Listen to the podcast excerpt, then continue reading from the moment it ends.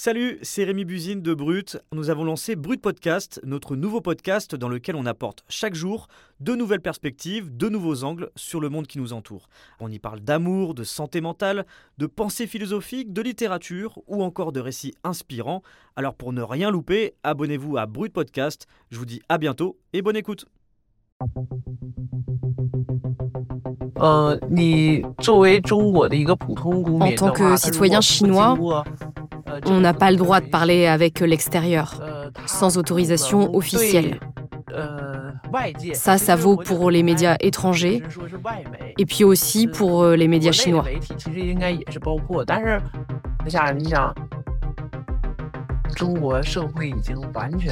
Actuellement, en Chine, il y a quasiment plus de possibilités d'activisme pour les défenseurs des droits de l'homme. Dès qu'on commence à s'exprimer, on finit par être arrêté. En fait, il y a une sorte d'ambiance de terreur qui règne dans la société.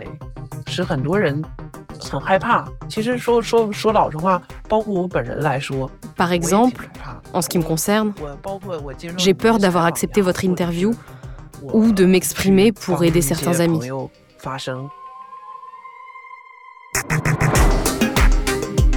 La personne que vous venez d'entendre, on a choisi de l'appeler Mei pour la protéger. Elle est chinoise, elle réside quelque part en Chine, on ne peut pas en dire plus, on ne peut pas dire précisément son âge, ni où elle se trouve, et on doit garder pour nous certains détails de son parcours afin d'assurer sa sécurité. Si l'on doit prendre autant de précautions avec le témoignage de Mei, c'est parce que cet activiste ne veut pas revivre ce que les autorités chinoises lui ont déjà fait subir.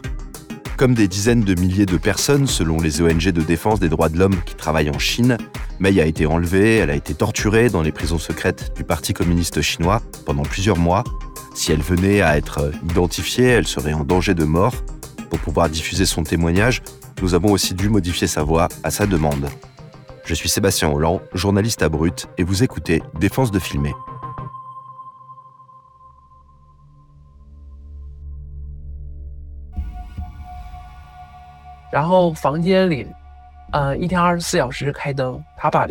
Les lumières, elles étaient allumées 24 heures sur 24. Dans la pièce, il y avait des fenêtres, mais recouvertes par des rideaux épais. Ils empêchaient la lumière naturelle d'entrer.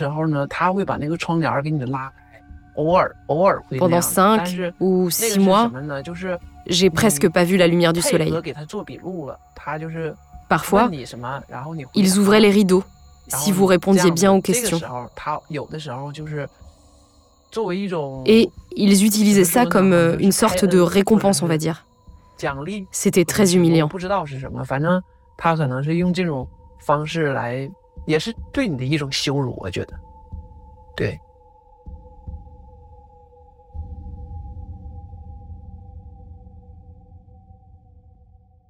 Quand May a été arrêtée pour ses activités, elle était loin de se douter qu'elle allait terminer dans une prison secrète du Parti communiste chinois. Aujourd'hui, même si les victimes comme May se comptent par dizaines de milliers, il est extrêmement rare d'obtenir ce genre de témoignage, soit parce que les personnes sont encore en prison, soit parce qu'elles n'ont pas survécu à la détention, ou alors parce qu'elles vivent dans la peur permanente d'être de nouveau arrêtées. Mais le journaliste indépendant Nicolas Kennel a quand même pu obtenir ce témoignage rare Salut Nicolas. Salut Sébastien. Tu as déjà fait un épisode de Défense de filmer l'année dernière, au début de l'invasion russe en Ukraine, qui s'appelle Russie, l'autre front de Poutine, où tu as interrogé des opposants au Kremlin. Est-ce que c'était aussi dur, voire encore plus dur, de contacter des opposants au régime chinois? Et est-ce que tu peux nous parler un petit peu plus de, de Mei? Comment tu as fait pour entrer en contact avec elle? Bah, Avant de te parler de la différence entre les deux cas, il y a un point commun, si tu veux, entre les activistes qui sont en Chine et ceux qui sont en Russie. Et ce point commun, bah, c'est la peur c'est la peur pour leur vie dans des régimes qui veulent littéralement leur peau. Maintenant, la différence, c'est surtout l'ampleur du phénomène euh, en Chine. La Chine, c'est un des très rares pays dans le monde qui, euh, par exemple en 2020, avait dépensé plus d'argent pour la sécurité publique que pour son armée. Et là, si tu veux, pour donner une idée de l'ampleur, on parle en gros de plus de 200 milliards par an juste pour la police. Et donc c'était hyper dur de rentrer en contact, de contacter Mei bah, Mei, c'est pas la première personne à qui j'ai voulu parler. Avant elle, j'ai essayé de rentrer en contact avec de nombreux activistes qui ont vécu la même chose. Et il existe voilà, quelques listes qui circulent, qui sont faites par des ONG ou même des recensions euh, dans les médias. Le problème, si tu veux, c'est qu'à chaque fois que je pensais avoir trouvé une personne, je me rendais compte qu'elle était soit encore portée disparue, soit en prison, soit pour certains, bah, morts, et pour la grande majorité d'entre eux, j'avais juste aucune trace qui me permettait de remonter à un contact. Alors au bout de quelques semaines, ce que j'ai fait, c'est que j'ai demandé de l'aide à des activistes et c'est par le biais de connaissances que j'ai pu entrer en contact avec May, qui a très rapidement accepté de répondre à mes questions. Et en train d'utiliser le VPN, du coup le réseau n'est pas très stable. Ah d'accord. ça coupe un peu, ouais.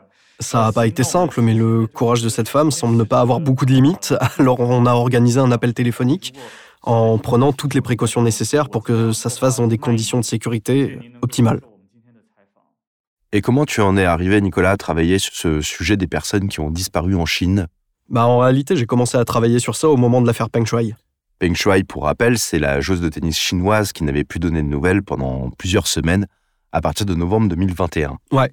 À l'époque, cette star mondiale du tennis, elle avait disparu après avoir accusé de viol l'ex-vice-premier ministre Chang Gaoli. Et à ce moment-là, bah, comme beaucoup de gens, je me demandais ce qu'elle était devenue et pourquoi on n'avait plus de nouvelles d'elle. Et c'est là que j'ai découvert l'existence du programme de disparition qu'on appelle RSDL.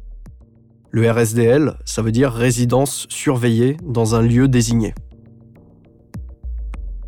C'est un système qui a été créé en 2013 à l'arrivée au pouvoir de Xi Jinping.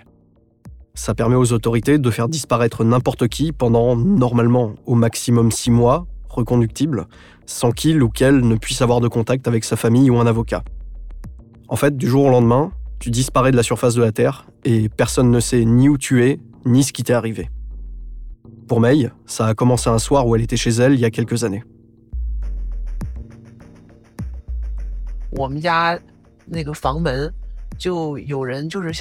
Je me rappelle que j'ai entendu des bruits au niveau de la porte ce soir-là. Comme si quelqu'un essayait de la soulever j'ai envoyé un message à mes amis dans notre groupe de discussion. Ils se sont forcément inquiétés. Mais vu que le bruit s'est arrêté, je me suis dit que c'était rien de grave.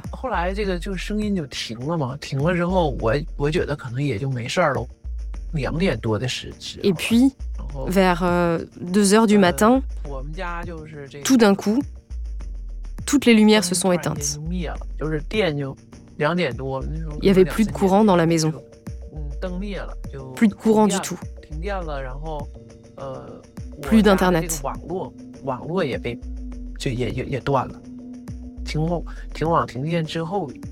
Et puis, j'ai de nouveau entendu des bruits derrière la porte. Et là, quelqu'un l'a forcé. Il avait une torche sur le front.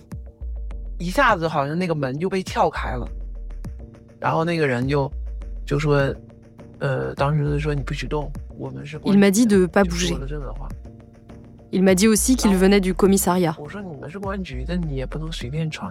J'ai essayé de résister, de préciser que même s'il était policier, il fallait un processus légal pour forcer l'entrée chez quelqu'un comme ça.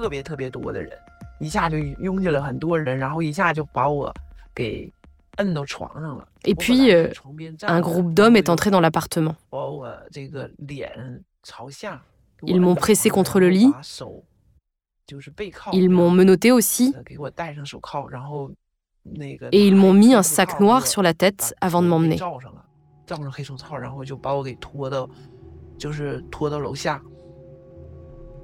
Avec le sac sur la tête, May ne peut pas dire où elle a été amenée. Elle se rappelle juste d'être allée dans plusieurs endroits avant d'arriver dans un lieu où, à travers la cagoule, elle est quand même arrivée à discerner des hommes armés. Ce qu'elle raconte ici, c'est qu'une fois à l'intérieur, elle se rappelle qu'elle a été trimballée, passée de main en main, jusqu'à ce que deux hommes la prennent en charge. Et clairement, ils savaient ce qu'ils faisaient, c'était pas la première fois qu'ils faisaient quelque chose comme ça. Et ils la mettent dans une pièce et ils lui retirent le sac de la tête. Elle découvre alors un endroit où il fait très sombre. Une table, deux chaises, un lit dans un coin et quelques fenêtres qui sont recouvertes par des rideaux très épais avec des caméras sur les murs. On lui jette des vêtements et on lui dit de les enfiler. Puis, deux hommes entrent dans la pièce et lui annoncent la nouvelle. Elle est accusée de trouble à l'ordre public. Sans le savoir, son séjour en RSDL a commencé. Est-ce qu'elle a une idée de qui sont ces gens à ce moment-là? Non, elle sait pas du tout qui sont ces gens. Et encore aujourd'hui, elle a aucune idée de qui ils étaient. Ce qu'elle ne sait pas encore, c'est qu'ils étaient nombreux à la surveiller. Pendant tout le temps où elle est restée dans ce lieu de détention, il y avait toujours deux personnes en permanence avec elle. Peu importe le moment de la journée ou de la nuit, il y a toujours des personnes avec toi pour te surveiller. Mais ils parlent pas avec toi, ils n'ont pas le droit. Et toi, de toute façon, t'as pas le droit de leur adresser la parole non plus. Je restais assise sur la chaise pendant des heures, surveillée par les agents. Dès que je m'endormais, ils venaient me taper pour me réveiller. Ils continuaient ce type de harcèlement juste pour m'empêcher de dormir. À la fin, j'en pouvais plus. Je me suis évanouie et je suis tombée de la chaise.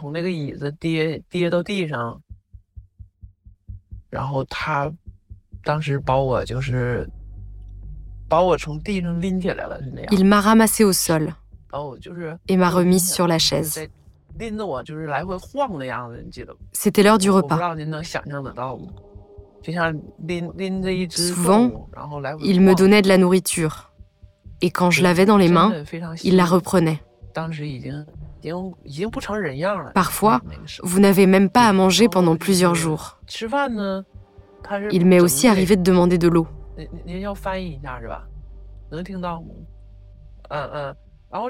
Ils ont amené une bouteille et ne me l'ont pas donnée.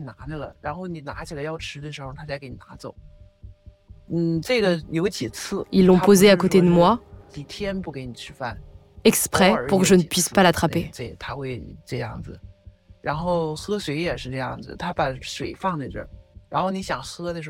Souvent, je devais garder une seule posture pendant le sommeil.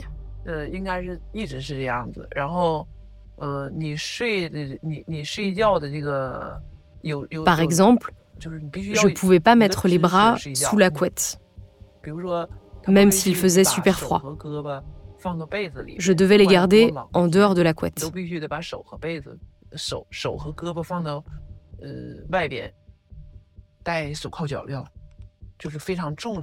Pendant tout ce temps, les menottes que vous portez, ce ne sont pas des menottes normales. Elles sont pas en fer, mais elles sont en fonte et elles pèsent vraiment très lourd. Du coup, j'ai eu du mal à marcher avec. On me les a laissées pendant sept jours. Ce que décrit May là, c'est ce qu'on appelle de la torture psychologique En fait, euh, ce qu'il faut comprendre, c'est que le RSDL est entièrement pensé pour briser les gens qui en sont victimes. Donc oui, ça peut aller jusqu'à la torture, qu'elle soit physique ou blanche. La torture physique, bon, tout le monde sait ce que c'est. Mais la torture blanche, c'est toutes les méthodes qui agressent pas directement le corps. C'est ce qui va s'attaquer à l'intégrité psychique d'une personne. On te fait perdre tes repères dans le temps, on te prive de sommeil, de nourriture, on t'humilie, on te déshumanise, on cultive l'ennui extrême, etc., etc. Et ça, c'est réservé qu'aux prisonniers politiques chinois? Non, j'en ai aussi parlé avec un Suédois, Peter Dahlin, qui est cofondateur de l'ONG Safeguard Defenders. C'est une ONG de défense des droits de l'homme qui travaille depuis des années sur le RSDL. Et ce système, il le connaît bien parce qu'il en a été lui-même victime pendant près d'un mois en 2016 quand il était encore en Chine. Vous vous dites que ça va durer six mois et ça commence vraiment à vous ronger le cerveau parce qu'il y a peu de pensées que vous pouvez passer en revue pendant ce temps-là. Et vous recommencez encore et encore. Et quand vous pensez la même chose pour la troisième ou la quatrième fois, ça fait aussi mal que de vomir de la bile à l'intérieur de votre cerveau.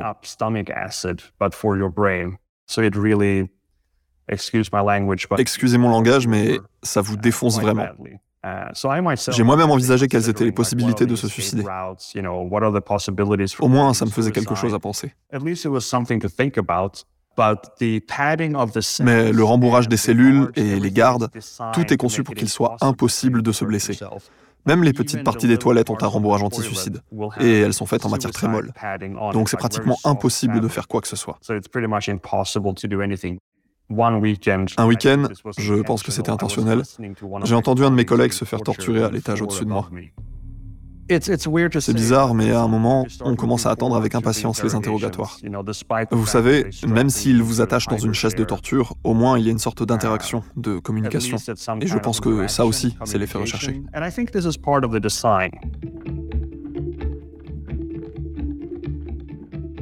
Ce genre de système et de torture, en plus d'essayer d'obtenir du renseignement, Est-ce que c'est pas aussi un peu pour dissuader les autres Chinois de pratiquer des activités qui dérangent les pouvoirs en place? Et est-ce que tu sais ce qu'il cherchait vraiment à savoir sur Mei? Ce qu'elle a vécu au fond Est-ce que c'était pas juste pour la punir de ses activités de défense des droits de l'homme? En fait, il y a souvent deux objectifs. On l'a vu par le passé, notamment avec Guantanamo. On sait que la torture, c'est souvent un très mauvais moyen d'obtenir du renseignement qui soit fiable. Car au bout d'un moment, les gens sont juste prêts à tout faire pour faire cesser le cauchemar qu'ils sont en train de vivre alors ils racontent ce que les interrogateurs y veulent entendre. Du coup, il n'y a même pas moyen de se fier à ce que la personne est en train de dire. Là où la torture est très efficace, en revanche, c'est sur le côté dissuasif. En pratiquant ce genre de choses, tu t'assures de faire du contrôle de la population. Personne veut finir dans ce genre d'endroit, alors ça te fait passer l'envie de te battre pour tes droits ou de lutter contre les injustices et la corruption, par exemple. Ce qu'il cherchait à savoir pour Mei, c'est avec qui elle était en contact dans les sphères d'activistes. Il lui demandait si elle connaissait X ou Y, si elle savait qu'une personne avait fait telle activité, quel degré d'implication elle pouvait avoir dans un potentiel réseau de dissidents, etc. Et ils l'ont gardé comme ça pendant de longs mois. Pour protéger ses proches, elle a finalement accepté une condition que ses geôliers ont voulu lui imposer. Elle a dû faire des aveux forcés à la télé. Elle l'a fait pour se protéger elle-même, mais aussi pour protéger ses proches. Peter Dallin a lui aussi eu à faire une confession forcée à la télévision. Uh, yeah, that's right. Oui, c'est vrai. Ces confessions télévisées forcées sont une autre sorte de marque de fabrique du règne de Xi Jinping. Elles ramènent en quelque sorte le comportement de l'ère maoïste, et c'est quelque chose qui a vraiment commencé très lentement en 2013, puis a en quelque sorte pris de l'ampleur et de l'envergure. Soit la police les réalise elle-même, soit elle fait appel à des journalistes de la télévision d'État chinoise pour qu'ils se rendent dans ces prisons noires secrètes et réalisent de pseudo-interviews, comme ils les appellent. Je sais que beaucoup de gens ont vu la confession que j'ai faite et qui a été diffusée dans le monde entier et en Chine. Et ce que vous ne voyez pas, bien sûr, c'est que bien avant cela, ils étaient déjà venus avec un morceau de papier avec toutes les questions et les réponses. Et ils donnent le même papier au journaliste qui a été amené. Et souvent, la police, ou dans mon cas, le ministère de la Sûreté de l'État, interviennent et disent il faut refaire ça, s'asseoir différemment, parler différemment, etc. Le RSDL et les confessions télévisées vont vraiment de pair.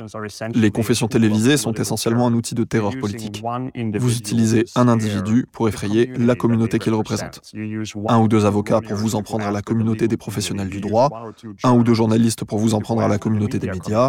C'est, vous savez, un avertissement envoyé de la part du gouvernement. Donc, dans ce sens, c'est un acte de terreur politique.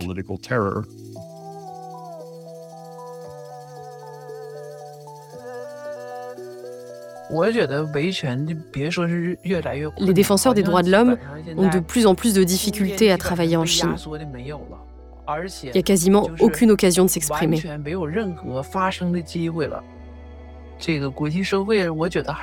Pour moi, la seule chose qui peut aider les activistes des droits de l'homme en Chine, c'est le soutien de la communauté internationale.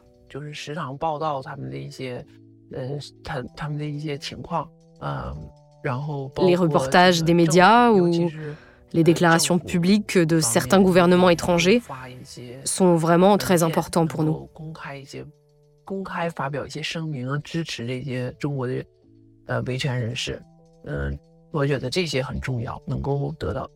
Mais je pense que cette attention doit être plus continue et non pas euh, ponctuelle.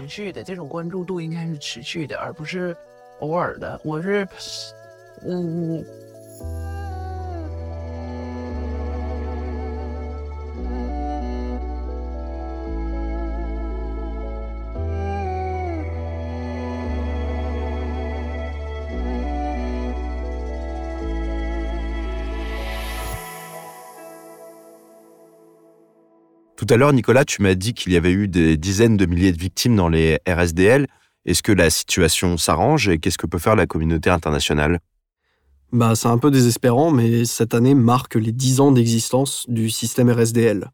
Depuis sa création, les rapports des ONG se sont enchaînés. Euh, L'ONU a travaillé sur ce sujet et a demandé des comptes à la Chine. Mais en fait, il n'y a rien qui a abouti.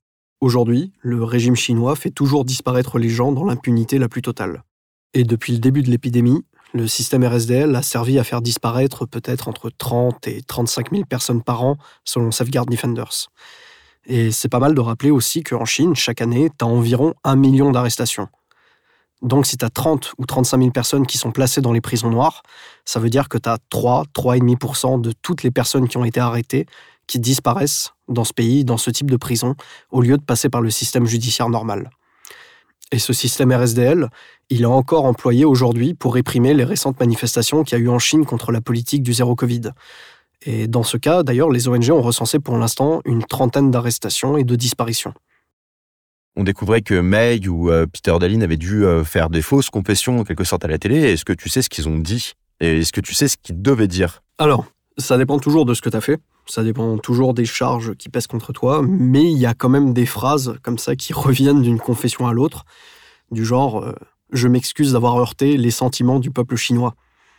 Aujourd'hui, c'est presque risible parce que maintenant, quand il y a des confessions forcées à la télévision, les gens savent maintenant. C'est-à-dire les, les Chinois eux-mêmes savent très bien ce que veulent dire ces phrases-là. On touche presque à l'absurdité en fait. Après, plus récemment, tu as aussi eu l'interview très controversée de Peng Shuai dans le journal L'équipe. Bon, c'est pas le même cas évidemment parce que Peng Shuai c'est pas une activiste des droits de l'homme et puis le message qu'elle a publié sur les réseaux sociaux, en fait, il visait un haut gradé du Parti communiste chinois et pas le système en lui-même. Donc évidemment, elle n'a pas dû s'excuser directement auprès de la nation. Après, l'interview qu'elle a donnée, elle a été accordée par le comité olympique chinois sous de très nombreuses conditions. Déjà, les journalistes pouvaient pas être seuls avec l'athlète. Les questions, elles devaient être données à l'avance et l'interview devait se faire en chinois et être publiée sans aucun commentaire de la part du journal. Alors évidemment, sous ces conditions, la parole n'était pas libre et tout ce qu'elle a dit, c'était évidemment qu'elle n'avait jamais disparu, qu'elle n'avait pas proféré d'accusation de viol, etc. Alors aujourd'hui, la WTA, l'association des joueuses de tennis, continue de refuser un retour des compétitions en Chine, tant que l'affaire Peng Shuai n'est pas complètement élucidée. Euh, ils avaient demandé à s'entretenir en privé avec elle et en fait, euh, ça n'a pas été accordé. Donc pour l'instant, pas de retour des compétitions en Chine. Et toi, tu sais un peu qu'ils travaillent justement dans, dans ces RSDL, mais ils n'étaient pas capables vraiment de, dire qu'ils étaient. C'est quoi C'est des policiers C'est des militaires? Ouais, c'est des policiers. C'est des policiers. Et puis, euh, ce qu'il faut comprendre surtout, c'est que il n'y a pas que des mauvais policiers en Chine, il n'y a pas que des méchants policiers en Chine. La peur, elle est aussi du côté de ces fonctionnaires, parce que s'ils ne sont pas assez méchants avec les gens en RSDL, s'ils commencent à montrer trop de compassion, ils commencent à avoir peur, possiblement, de eux finir dans un système qui est similaire au RSDL où ils seront eux aussi torturés. D'ailleurs, la Chine, il n'y a pas si longtemps que ça, et même assez récemment, a créé un autre système de disparition, mais qui est consacré exclusivement aux fonctionnaires, aux policiers, aux gens de l'armée et aux membres du Parti communiste chinois directement, eux-mêmes. Donc en fait, la, la peur aujourd'hui en Chine, elle est partout. Tout le monde a peur de disparaître.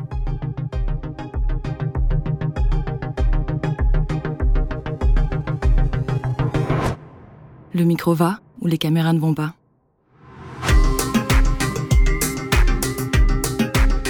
Vous venez d'écouter Défense de filmer, un podcast original de Brut, Paradiso Media et Spotify. Pensez à bien vous abonner sur votre application pour continuer de nous suivre et ne rater aucun de nos épisodes.